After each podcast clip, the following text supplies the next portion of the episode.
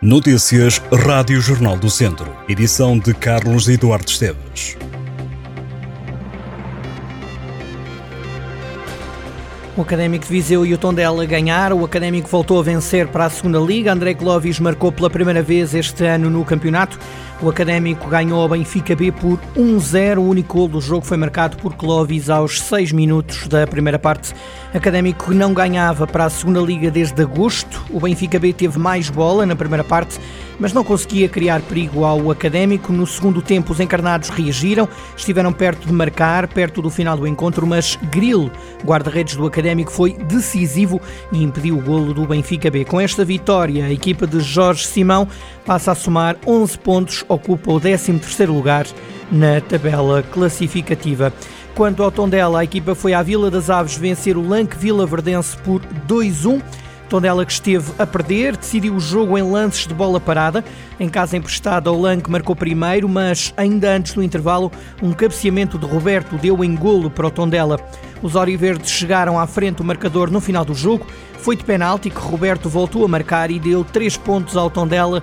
A equipa de Tosé Marreco tem agora 13 pontos na segunda liga, está em 11º lugar. Foi uma jornada triunfal para o distrito de Viseu no Campeonato de Portugal. Pela primeira vez esta época, Mortágua e Lamelas venceram na mesma jornada. Na Série B, o Lamelas tornou a sorrir. Depois de seis derrotas consecutivas, a equipa de Castro Daire recebeu e venceu Rebordosa, atual sétimo classificado por 2-0. Francisco Loureiro e Licá deram três importantes pontos ao Lamelas. O clube castrense não larga ainda a zona perigosa com esta vitória, mas acalenta esperanças de se manter no quarto escalão do futebol português. Na Série C, o Mortágua ganhou Fontinhas por 1-0. Edgar Lopes apontou o único e decisivo gol do jogo aos 89 minutos. Na divisão de honra, o Sinfãs foi a Castro Daire ganhar por 3-2 e aumentou a vantagem na liderança do campeonato. É que o Rezende empatou em casa contra o Nespereira e ficou mais longe do primeiro lugar. O Sinfãs está agora mais líder, tem mais 3 pontos em relação ao Rezende e mais 5 do que Oliveira de Frades e Lusitano de Vilmoinhos. Nos Trambelos, a equipa de Vilmoinhos foi derrotada pelo Oliveira de Frades por 3-2. O Mangualde subiu ao quinto lugar depois de ganhar ao Sátão por 2-1. Conferimos agora os resultados da jornada 10 da Divisão de Honra. Castro Daire 2, Sinfãs 3, Rezende 2, Nespereira 2, Lusitano de Vilmoinhos 2, Oliveira de Frades 3, Lamego 2, Ferreira Daves 2, Sátão 1, Mangualde 2, Valdaçores 3, Penalva do Castelo 3, Voselenses 2, Champedrense 1, Nelas 1, Moimenta da Beira 1 e Paivense 0, Canas de Senhorim 2. O trânsito no IP3 está condicionado a partir desta segunda-feira no troço entre Santa Combadão e Viseu, em causa a realização de trabalhos de reparação pontual no pavimento entre os quilómetros 85.3, Santa Combadão, e 115.4 em Viseu, o que implicará desvios pontuais de trânsito pela Estrada Nacional 2. O condicionamento vai prolongar-se até 24 de novembro. Desvios que estão devidamente sinalizados garante a Infraestruturas de Portugal. O Governo deu luz verde a uma nova intervenção no troço Santa Combadão Viseu, com arranque previsto para 2024, com investimento de 130 milhões de euros. Mas por causa da atual crise política, Há responsáveis como o Presidente da Câmara de Viseu, Fernando Ruas, que receiam que haja atrasos. Ruas lembra que estava agendada uma cimeira com a CIM de Viseu e de Coimbra, que foi adiada. Nesta reunião, revelou o também Presidente da CIM Viseu de Lafões, seria dada uma posição definitiva e forte por parte das duas comunidades intermunicipais que, recorda, são as principais prejudicadas pelo atual estado do IP3. A linha da Beira Alta, que está encerrada devido a obras de modernização, deverá reabrir até ao final do primeiro semestre de 2024.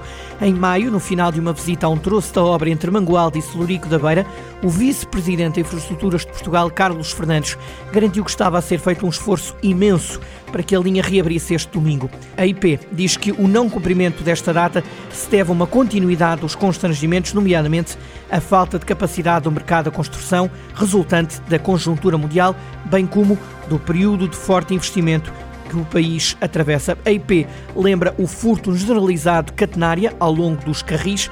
O procedimento tem um prazo de execução de oito meses após a adjudicação, que, de acordo com os prazos do concurso, só deverá ocorrer no final do ano. O não cumprimento de mais uma das datas apontadas pela IP tem motivado críticas de autarquias. No final de setembro, a Câmara Municipal de Nelas aprovou por unanimidade uma moção em que manifesta preocupação com os atrasos devido ao forte impacto na economia local e na mobilidade dos cidadãos. Na quinta-feira, o Presidente da Câmara de Viseu e da Comunidade Intermunicipal de Viseu, no Lafões, Fernando Ruas, considerou que os adiamentos nas obras começam a ser a normalidade. A PSP de Viseu deteve duas pessoas no último fim de semana por condução sob excesso de álcool. Um jovem de 24 anos foi apanhado com 1.41 e acabou detido. Da mesma forma, acabou detido um jovem de 21 anos que superou o balão e acusou 1.2. O tempo desta semana na região de Viseu começa com céu nublado e períodos de aguaceiros fracos. As previsões do Instituto Português do Mar e da Atmosfera apontam para um aumento das temperaturas nos próximos dias. Esta segunda-feira, a cidade de Viseu conta com 16 graus de máxima e 13 de mínima. Olhar já para o fim de semana, a chuva dará lugar a céu pouco nublado.